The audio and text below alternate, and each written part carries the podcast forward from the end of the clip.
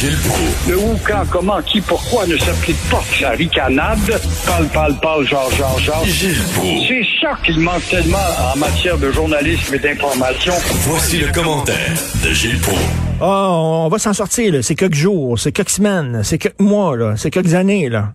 On dirait, euh, Gilles, il y, a, il y, a, Sophie Thibault qui est arrivée avec une très belle image. C'est comme si on faisait un marathon, là, puis euh, quelqu'un qui prend le fil d'arrivée, puis il court, là, puis il recule. Il recule le fil d'arrivée. On n'arrive jamais, maudit. Tout à fait. Et là, je t'entendais avec Pascal Bérubé, puis on parlait de l'utilisation de la télé. C'est clair qu'il va y avoir un post-mortem. Si un de ces jours, on retrouve la normalité, et là, il y a des tates à la crème qui vont être lancées au visage de certains acteurs. Et voici un aide-mémoire pour François Legault. Je dis pas qu'il n'est pas vaillant, Legault, j'admets, je m'incline devant son courage, mais euh, on pourrait espérer commencer à penser à la normalité à partir du 24 juin, a-t-il dit hier. Rappelons seulement que le 13 mars 2020, ça devait durer 15 jours. Puis, on nous a rajouté un autre mois, peut-être pour voir la Pâque 2020. Puis, ce fut la fin de l'année scolaire et on ne savait pas comment est-ce qu'on trottinerait là-dedans avec les vacances. Et ensuite, pour annuler les vacances, mais tout en maintenant une partie de vacances, avant d'ouvrir les portes aux barbares qui ont sali la côte nord et la Gaspésie. Ensuite, on nous a fait espérer pour Noël à la table. On va être deux ou trois ou quatre, pas plus. Et ensuite de ça, à nouveau pour la Pâque de cette année.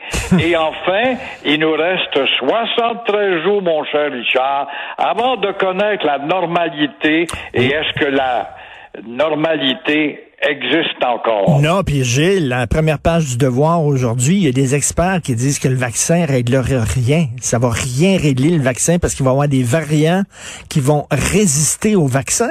On n'est pas sorti du bois. Non. Et moi, je suis un prophète de malheur, mais huit fois sur dix, je tombe dessus. J'en souffre tellement que je suis un bon prophète de malheur. Et euh, je suis de ceux qui disent que, qui disent, pardon, qu'on s'en sortira pas. C'est la vengeance de la nature et euh, évidemment, il n'y a pas de science pour la combattre car les subterfuges de la nature sont plus forts. On est écœuré en tabarnouche, en tout cas. Le royaume des fraudeurs, je parlais de ça tantôt avec Félix Séguin, l'avocat qui a détourné 21 millions de dollars. Il a même pas fait 30 jours de prison. Il veut pas dire où il a caché son argent. Ben oui, un fou d'une poche. Lui, il veut faire la prison, sortir, puis après ça, aller, euh, aller euh, déterrer son trésor comme un, comme un pirate. Mais il y a rien. Très bien calculé, effectivement. Moi aussi, j'ai calculé parmi les six fois et le nombre de jours. Il a pas fait 30 jours. Et euh, ce menteur, en tout cas, Comment voulez-vous ne pas rire de la justice après quand on voit un avocat qui n'est plus un avocat, Gérald Levy, Gerald Levy en réalité, six fois en prison, il détourne 21 millions de dollars, ne coopère pas avec notre justice caricaturale et refuse de dire où sont cachés ces 21 millions. Alors, Gérald a floué Bruce Burnett parmi euh, tant d'autres à qui il demandait d'investir dans ses poches à lui.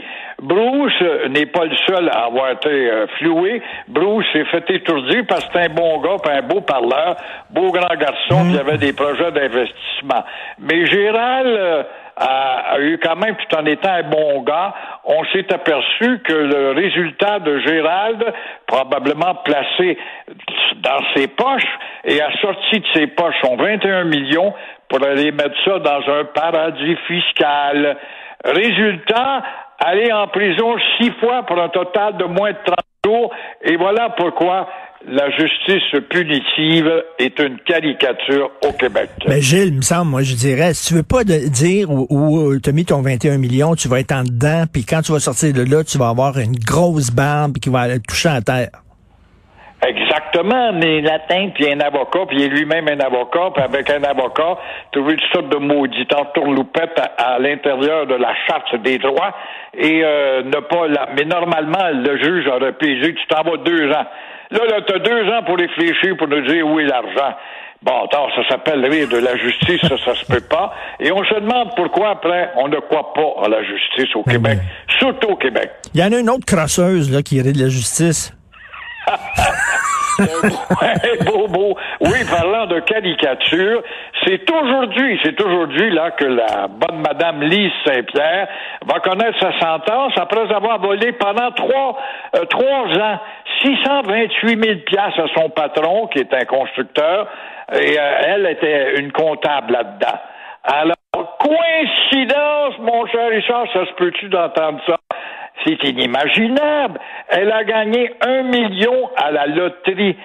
T'as une chance sur 13 millions de gagner à la loterie. Quand tu te dardes au comptoir de la loterie, tu perds ton temps, tu donnes l'argent au gouvernement. Bon, ben ça aide le gouvernement, mais t'as une chance sur 13 millions. Ben, elle a gagné, elle.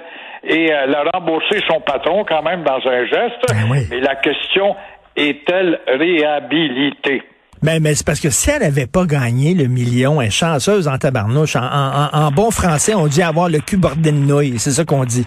Alors, elle est chanceuse. Si elle n'avait pas gagné le million, elle n'aurait pas pu le rembourser. Ben non. Et Hein? là, elle se l'entôte, elle broyerait Ben des oui. lames de crocodile, puis je le regrette, monsieur le juge. Et euh, évidemment, mais quelle coïncidence pareille, caricaturale, mais il s'agit de savoir si elle est entre ses deux oreilles. Ben oui, l'avocat, on le regarde, on voit la photo en première page du Journal de Montréal. Il a l'air d'un bon gars. Hein. Il me semble que c'est le genre de gars à qui on fait confiance. là. Il a une bonne gueule, souriante, puis tout ça. Faut faire attention. Souvent, quand les gens nous promettent mer et monde, quand c'est trop beau pour être vrai, ben c'est pas vrai. Quand Hein? un gars te fait trop de compliments, mon cher Richard, t'es bon, puis t'es vu à la télé, Ben t'es, oui. le meilleur, puis dans le fond, il dit un autre, l'autre chose, à peu près pareil. Ben oui. Il faut que tu te méfies de ces, ces